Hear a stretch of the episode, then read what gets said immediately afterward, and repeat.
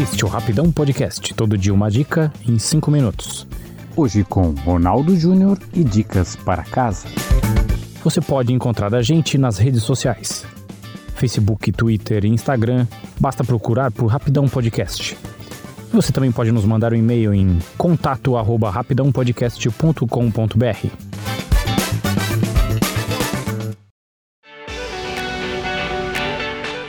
Nem todo mundo pode ter uma lareira em casa, muito menos um aquecedor com a conta de luz valendo um Fusca por mês. Então eu trouxe para você 5 dicas para manter sua casa quentinha no inverno.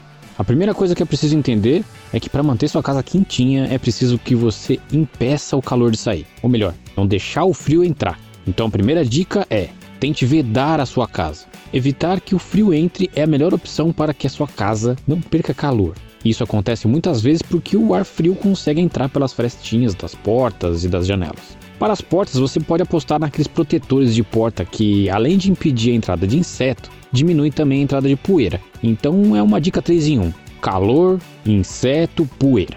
Já para as janelas, talvez seja necessário usar fita adesiva nas frestinhas para impedir a circulação de ar. Lembre-se que quanto menos entrar ar frio, mais a casa vai ficar quentinha. Dica 2: tenha tapetes.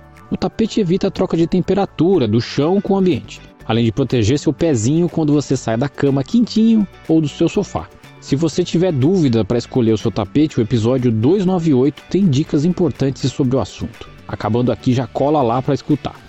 Dica 3: ventilar é preciso, mas não muito. A ventilação é uma parte importante para manter a saúde do lugar que você vive, mas é bom ficar de olho nesse tempo de janelas abertas. E pensando na dica 1, para impedir a casa de perder temperatura, minha dica é deixe o ar circular no momento mais quente do dia, que é por volta de 1 2 da tarde, mas só por 10 minutos, no máximo. Isso é suficiente. Depois tranca tudo e veda para não deixar a casa ficar fria.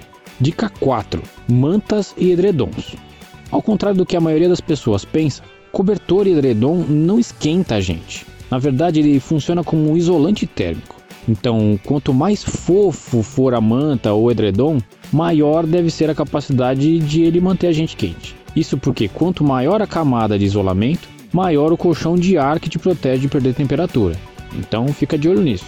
Não é garantido que todos os mais fofinhos vão te proteger mais, mas a ideia é essa: quanto maior for essa camada, mais você fica protegido.